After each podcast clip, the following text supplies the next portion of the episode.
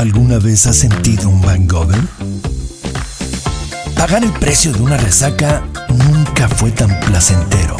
Estás a punto de vivir una sesión intensa de estímulos auditivos que te llevarán al clímax.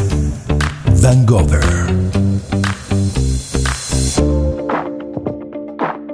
Hay etapas en la vida de cada uno de nosotros que nos hacen cambiar radicalmente que nos permiten ver en perspectiva y retrospectiva momentos de nuestras vidas. A veces, para llegar a conocernos verdaderamente, tocamos un fondo que no siempre es el mismo ni de la misma magnitud para todos. En ocasiones, solo así es como nos damos la oportunidad de disfrutar lo que tenemos. ¿Y qué tenemos? El cuerpo, la mente, las vivencias, tenemos momentos con las personas de quienes nos rodeamos, experiencias. Cuando una persona se permite experimentar con todo su ser, desde lo emocional, lo social, lo físico, hasta lo carnal, tiene altas probabilidades de encontrar la plenitud, incluso hasta la verdadera vocación. Creo fehacientemente en que cuando uno se apasiona por un tema, es porque previamente se hizo una minuciosa investigación de este, porque tenemos el dominio de la información y el conocimiento da poder. Lo mismo sucede con el cuerpo. Cuando te das a la tarea de conocerlo, dominas en ti y eso se transpira. Existe una relación directa entre la manera en que nos relacionamos con nosotros mismos y cómo lo hacemos hacia el exterior. Nuestra invitada de hoy tiene una historia que la llevó a conocerse y descubrir su ser erótico, porque ella es erótica desde el cerebro hasta la respiración. Escritora de literatura erótica y cito de su página web. Experta teórica y práctica en infidelidad, amor libre y en hacer lo que se le dé la gana con excelentes resultados. Mónica Soto y Casa, bienvenida a, Bank Over. Qué excitación tenerte aquí, ¿cómo estás? Ana, me encanta estar contigo y platicar de estos temas que ni a ti ni a mí nos apasionan, ¿no? Por supuesto que no, no tanto. Oye, pues no quiero spoilear mucho de la historia de Mónica porque estoy segura de que disfrutarán tanto como yo echarse un clavado en su página web que nos dibuja bastante bien la silueta del personaje que es ella y que se convierte en una expresa invitación para incursionar en sus libros. Mónica, ¿cómo te describes en, en el presente, en el 2023? ¿Cómo es Mónica? Híjole, estoy pasando por un proceso. Tengo haciendo literatura erótica 14 años. Este año ya son 14 años. Ha pasado de todo en este tiempo. Empecé a hacerla por accidente. Como me engañaron y yo me quería vengar de mi marido, pues yo necesitaba escribir una novela que tuviera mucho sexo y donde ella se pudiera vengar cogiéndose a medio mundo. entonces, pues escribí Tacones en el armario porque lo necesitaba. Mi alma necesitaba desahogar el dolor que sentía y sobre todo la furia. Y entonces cuando la publiqué, me di cuenta presentándola que a la gente le hacía falta hablar de sexo, pero querían hablar del sexo de una manera abierta, divertida, ligera, sin toda esa solemnidad que toda la vida nos enseñaron que tenía el sexo. Y entonces, pues hice la siguiente novela y el siguiente libro de cuentos, y entonces fui aumentando la intensidad y lo explícito de mis historias. Siempre me decían que lo bonito de mi, de mi erotismo era que era fino y que era sugerente. Entonces, ahorita estoy en un momento en el que el erotismo fino y sugerente ya no me interesa. Yo ahorita quiero pornografía. Porque tantos libros y tantos años y tanta exploración, digo, yo pasé de, de, de pensar que la única forma de relacionarse con una pareja era la monogamia a una relación abierta y a conocer el mundo swinger. Entonces fue como una explosión del cerebro. Entonces ahorita estoy en un momento de de, rebeldía a ese erotismo fino, porque creo que, y bueno, eso lo, lo exploté con mi novela nueva, El beso de Istar, que, que ya es pornográfica, porque sí me parece que, que para hablar bien de sexo y para que la gente pueda realmente liberarse en ese sentido, hay que hablar sin metáforas, hay que hacer más pornográfico y que la gente sea capaz de decir y de nombrar las partes de su cuerpo y lo que quiere hacer como lo quiere hacer y como se llaman. Y entonces es un momento curioso de como una segunda adolescencia muy rebelde en ese sentido. Porque aparte ya con toda la conciencia y, todo, eh, todo o gran conocimiento del ser adulto, ¿no? Y que yo no sé, pero creo que ¿qué hay mejor que vivir una segunda adolescencia a esta edad y ya con, con muchísimo más recorrido, ¿no? Sí, la verdad es que ser adulto es divertidísimo. Yo también a mí lo me encanta. Digo, ya, ya no está una en edad como, como de pensar que, que lo que dices y vivir la vida a tu manera pueda tener repercusiones fatales, ¿no? Como quedarte sola o que piensen que eres una puta y no, te quiera ningún hombre para siempre, ese tipo de cosas, ¿no? Ya no estamos como en edad de tener esos miedos. Entonces es, es muy lindo, muy liberador. Entonces, pues en eso estoy Qué increíble. ¿Cómo vives el amor libre? Lo vivo muy bien. De repente me cuesta trabajo. Siempre el, tema de los celos es uno de los temas que más he estudiado. Obviamente cuando empecé a hablar de sexo con la gente, pues tuve que aprender y empezar a estudiar más a profundidad, ¿no? Porque no puede uno decir lo que se le ocurra nada más porque tu criterio es ese. Y entonces uno de los temas que más he estudiado es justo el de los celos, porque yo quería saber qué me pasaba y por qué no podía de repente controlarlo. Entonces, esa es la parte del amor libre que más trabajo me cuesta a mí como persona y también creo que es el que más trabajo le cuesta a, las relaciones en general, porque a final de cuentas muchos de los rompimientos y muchos de los cambios en las relaciones pues tienen que ver con eso, ¿no? Y entonces eso es lo que más trabajo me cuesta. Me encanta entenderlos, me encanta entender la fidelidad, me encanta entender la infidelidad, todos esos temas me, me apasionan mucho por eso, porque, porque como uno ve tantos corazones rotos y tantas parejas que no funcionan por culpa de esos asuntos, entonces pues entenderlos te ayuda muchísimo a decidir que quieres vivir un amor libre. Porque prefieres eso, ¿no? Porque la libertad a final de cuentas siempre nos, nos enriquece mucho más la vida. Y que no precisamente el, el trabajar los celos eh, porque yo también soy team, team celos. este, no, y no el trabajarlos eh, significa que totalmente te deshaces de ellos, ¿no? O sea, es nada más ah, como los entiendes, porque muchas veces pensamos que compersión es lo opuesto a los celos y, no es cierto, ¿no? Creo que cuando uno trabaja y entiende los celos, vives como más tranquila, ¿no? Los sientes y los procesas. Y cuando los procesas, pues ya, ya, ya no tienes como estas emociones tan desbordadas que destrozan todo, porque es como, son como una bomba atómica, dinamitan, dinamitan las relaciones, las buenas relaciones siempre, ¿no? Claro, imagínate como esta carga ancestral que tenemos de, y, bueno, y creo que no tiene en realidad como tanto, tanto tiempo, ¿no? Pero en, eh, de vivir en monogamia, del amor romantizado, del juntos por el resto de la vida y hasta que la muerte nos separe. Sí, pues pero cuando era así, la gente vivía 40 años, no vivía, no vivía casi 100. no, gracias, ¿no? Sí, claro, sí, ahora ya ves, por supuesto, relaciones, no sé, ya de, de las generaciones que ahorita tienen 70, 80 años, que son matrimonios que tienen 60 años, ¿no? Y está, está heavy.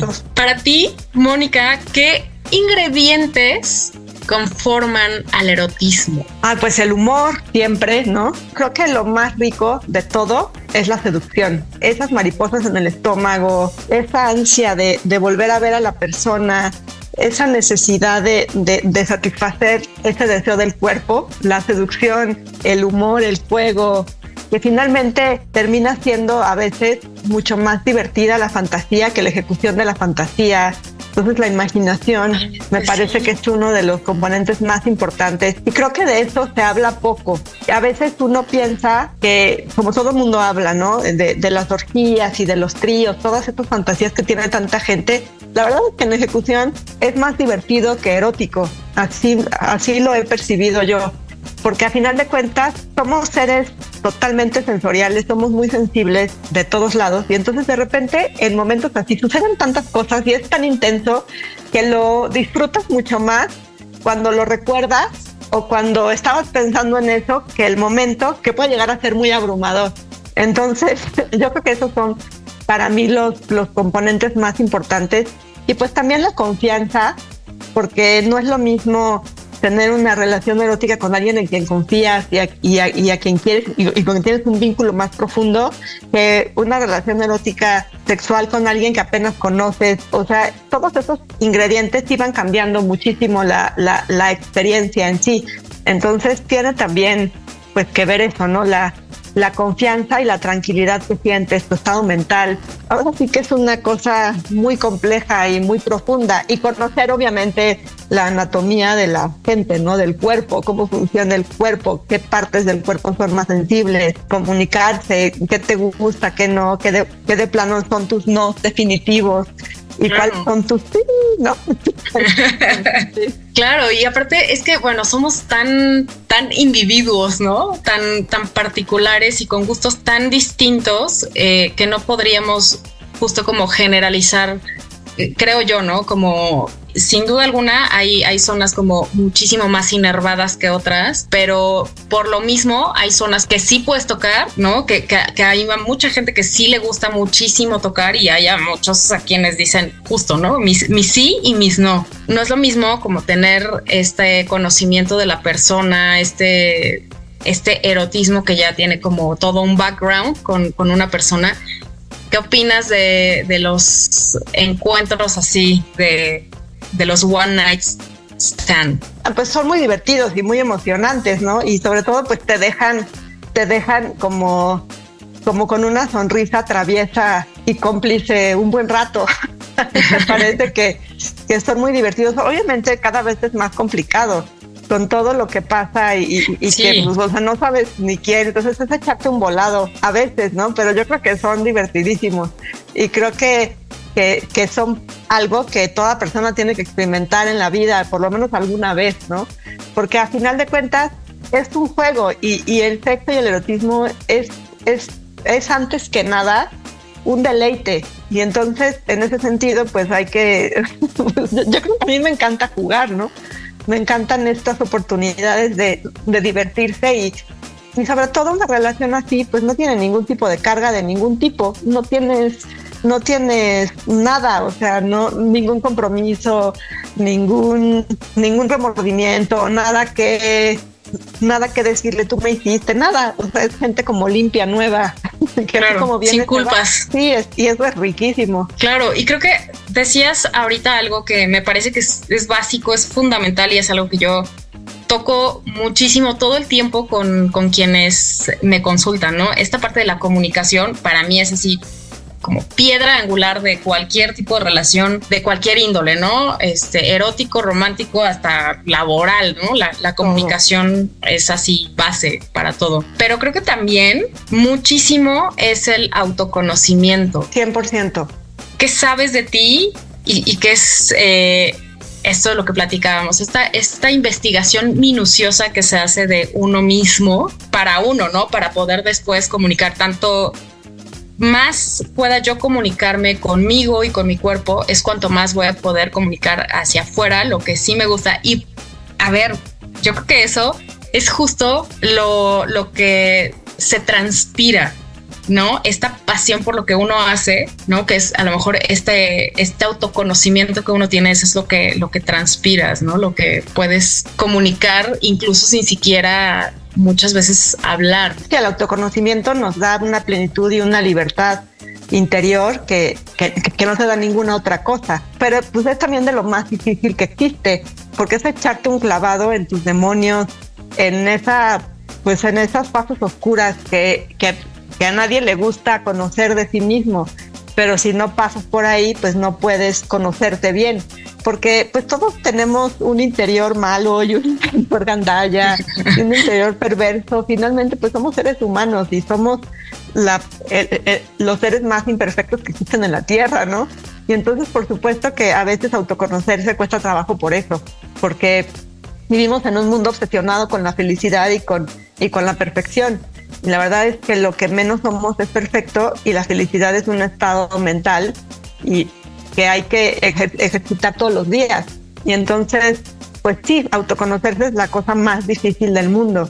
Y, y, lo más complejo es que yo sí estoy convencida de que cada quien llega a ese punto en el momento en que tiene que llegar. No puedes forzar al autoconocimiento a nadie. Y pues de repente por eso hay gente que pasa toda su vida sin aceptar quién es. Y esa represión pues genera muchos problemas. Van Gogh, el orgasmo auditivo que te dará la mejor de las resacas. Híjoles, tienes mucha razón. Me parece que mucho de, del autoconocimiento nos da justamente este, este pequeño fondo que de pronto tocamos, ¿no? Esto que te hace decir, ya no quiero estar más, más aquí, más en este estado, más en esta, con esta sensación. Y no sé, ahorita al inicio tocabas un poco este punto, ¿no? Como este, esto que te llevó así como a escribir y, a empezar a, a, vengarte, ¿no? Como a través de, de la escritura ¿no? De, de estos libros y, y, entonces hoy eres una mujer que, que justo, ¿no? Decía, transpiras así el, este erotismo, ¿no? Y que es una visión como súper distinta de la que tenías tú de ti en la adolescencia, ¿no? En que bueno, es una etapa compleja, yo creo que para todos y todas, pero es como este fondito que, todos tocamos. Yo creo que en algún punto de la vida todos llegamos a tocar esto y es lo que nos permite dar este siguiente paso. O sea, o te hace dar el siguiente o te quedas ahí estancada. A mí me pasa algo muy chistoso, que es que la gente que me conoció de adolescente y de joven, de veinteañera, mis, mis amigos de la prepa, de la secundaria, incluso mi familia, me ve ahora y, como que no me la compra, como que dice, porque yo era súper insegura y era como súper gris y siempre súper tímida y entonces me chocaba hablar con la gente y era, o sea, de verdad, yo quería pasar desapercibida, que nadie me viera. Entonces de repente cuando me ven ahora es así como de, ¿qué te pasa? ¿Qué le pasa?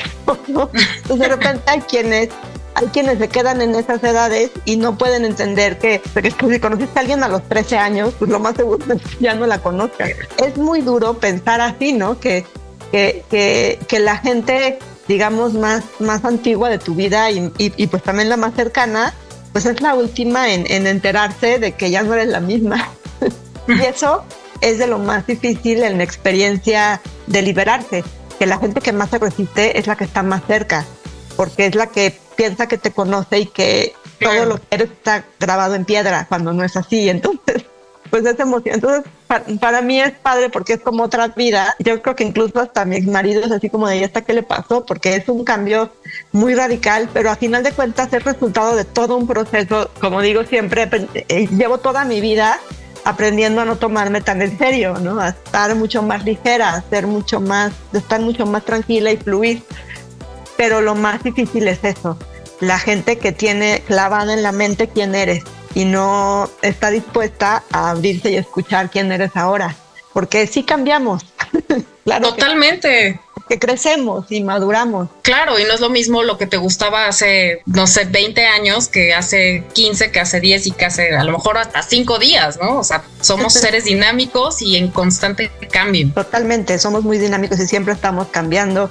Y también tenemos experiencias que nos van modelando de maneras distintas la vida. A lo mejor cosas que parecían muy emocionantes hace 10 años, cuando las hiciste resulta que no eran tan emocionantes y entonces estás en una constante búsqueda de, pues ahora que te va a gustar. Y también es importante siempre decir eso, ¿no? Que te puede gustar algo mucho y después ya no porque a final de cuentas, pues sí, somos eso. Oye, hablando de gustos, ¿cuál es el juguete erótico favorito de Mónica? Hoy. Mi succionador de clítoris es lo máximo. ¿En serio? Te va conmigo. Soy fan. Te va conmigo de viaje a todos lados. Sí, tenemos una relación muy intensa, la relación intensa que he tenido en mi vida. No, no es cierto. tenemos una, una relación muy, muy intensa. Sí, va conmigo a todas partes y, y, hacemos cosas extremas. Me encanta porque con él he aprendido a sentir cosas que no sabía que mi cuerpo podía sentir como lo, lo, hemos, bueno, lo he explorado tanto, de repente pues suceden cosas que yo no sabía que era capaz de sentir, partes de mi, de mi cuerpo que yo no sabía que, se, que podían sentir así. Me encanta. es mi indiscutible favorito. Muy bien, tal vez tenga que, que pasar un poco más de tiempo con, con el, con el mío. Darle chance. Los diseñadores de clitoris no son como un, un, one, un one night stand. Estos necesita uno darle, darle su tiempo. A mí las primeras veces que lo usé me pareció una, me pareció una terrible decepción y lo dejé de usar mucho tiempo. Y un día que estaba en la casa sola, así como no aburrida, porque aburrida nunca, pero así como medio ociosa, lo agarré y dije, hasta, hasta grité, me levanté y así gritaba y gritaba y corrí por toda la casa celebrando lo que acababa de sentir y desde entonces somos inseparables. Wow, qué padre. Creo que tengo que, sí, tengo que pasar más, más tiempo con él. Probablemente, si no, pues next. El que sigue, como los hombres. Oye, ¿y el juego erótico? El juego erótico favorito. Ese puede ser un poco ñoño. Me encanta que me escriban cartas. Me encanta la seducción. Me encanta esa parte de, de, conquista. O sea, en ese sentido sí estoy como, como te digo, no, no sé si ñoña o, o como, como más joven, porque me encanta que me escriban cartas, me encanta que me digan cosas bonitas, me encanta que me, que me ganen, que no por ser una mujer a la que le gusta mucho el sexo y esas cosas, ya estoy servida. Yo si no le echan muchas ganas, no, gracias. Durante muchos años no fue como un requisito, pero ahora lo es. Y claro, y porque vamos cambiando, porque somos dinámicos y, vamos necesitando y queriendo cosas distintas, ¿no? No, y también llega un momento en la vida en que ya no coges por coger, sino que quieres que sea una experiencia distinta, o sea, ya no ya no te satisface el sexo nada más por el sexo, porque eso, de, eso, ya tuviste demasiado. Ahora es una experiencia mucho más compleja y entonces si no me ganan, eh, me decía alguien, ¿no? ¿Te gusta que te escriba? Y le dije, pues es que me da igual porque no te conozco. no me, no me emociona que cualquier persona me diga cosas bonitas. O sea, tienen que echarle ganas, porque si no, dices, pues, o sea, para gente que te dice lo mismo hay mucha. Y pues llega un momento en la vida que uno quiere como más exclusividad, como te digo, como más intelecto, más, o sea, que le echen más ganas. sí. Si, no le echan muchas ganas, no, gracias. sí, sí, ya, ya no es de pronto como tan fácil, ¿no? La película está del lado oscuro del corazón, ¿no? Si no sabes volar, pierdes el tiempo conmigo, pues así. Oye, ¿y el orgasmo tiene un papel protagónico Después de mi succionador de clítoris, sí. Porque pueden venir 5, 6, 7, 8 al hilo y eso me encanta. Pero si estoy con, con, otra persona, no. O sea, yo creo que lo más rico es, es, el, es, es el trayecto, como cuando subes una montaña, ¿no? E, eso es muy fugaz, pero, pero la subida es lo rico. Entonces, me, me parece que es algo, que es algo así lo bonito es, es, es, el, es el momento de rumbo hacia él. Y a veces si no llega, pues no llegó y no pasa nada tampoco, ¿no? Van Gogh. El orgasmo auditivo que te dará la mejor de las resacas.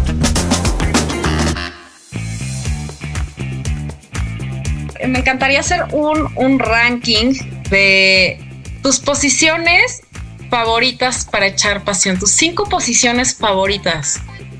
De, de dos, tres o los que se te ocurran. El, la, voy a ir del 5 al 1. Ajá. como, Venga, sí. Como, las listas de éxitos de la radio. que Claro. 5. La número 5 son los tríos. Eh, me encantan los, me encantan los tríos hombre, mujer, hombre. me parecen la cosa más divertida del mundo. Sería como el 101, la 101. 4.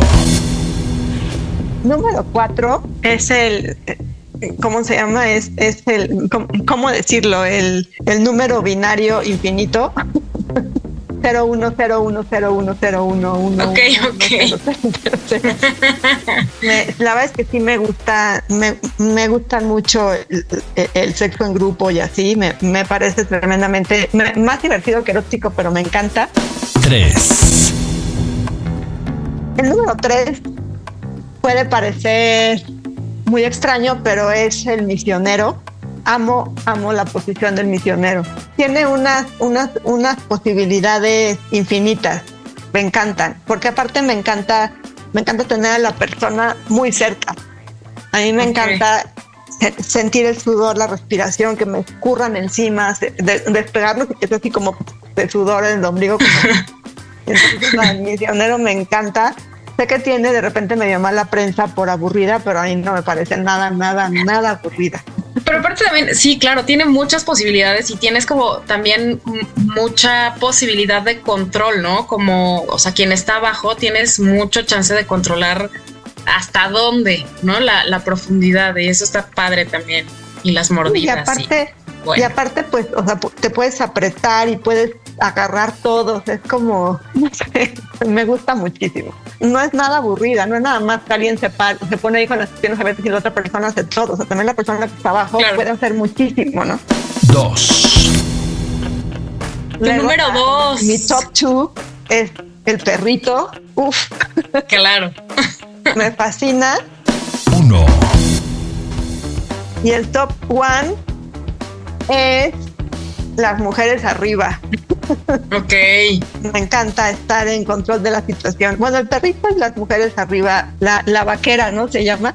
Esas dos me, me podían estar en el uno y el dos, así sentado en un sillón, que sentado en un sillón y yo encima me vuelve loca también. Creo que nunca se los había dicho a nadie, o sea que gracias. Oye, qué honor, muchísimas gracias. Qué buena onda que nos estás compartiendo aquí tus, tus posiciones favoritas, ya saben, tomen nota. Ay, Mónica, de verdad estoy súper, súper agradecida de que estés aquí con nosotros. Dime, por favor, en dónde te podemos encontrar todas tus redes sociales, tu página, todo, por favor. Me pueden encontrar en todas las redes sociales, Twitter, Instagram, Facebook, TikTok. TikTok es la que menos me gusta, pero pues ahí andamos. En todas soy arroba Mónica Soto y Casa. Tengo mi sitio web que es monicasotoycasa.com, que ahí tengo la tienda en línea donde pueden comprar mis libros impresos y también en PDF. También mis libros están en Amazon para Kindle. Y escribo en las revistas Vértigo Político, en el, en el portal cuestione.com y en la revista Playboy México. Entonces me pueden leer en todos esos lugares. En todas partes. Y aparte podemos jugar contigo porque también tienes unos juegos en tu página Sí, tengo unas cuponeras que son muy divertidas, desde la romántica hasta la de fantasías muy intensas, que a la gente le encantan. Las compran mucho en las ferias, las tres. Son tres una, una fuertecita, una intermedia y una romanticona. Ah, ya está, yo ya compré el mío. Te va a llegar pronto. Mónica, muchísimas, muchísimas gracias por estar aquí una vez más. Esperamos poder tenerte por aquí muy pronto nuevamente. Y pues un beso enorme. Gracias a ti, Ana. Les deseo todo el éxito del mundo. Van el orgasmo auditivo que te dará la mejor de las resacas.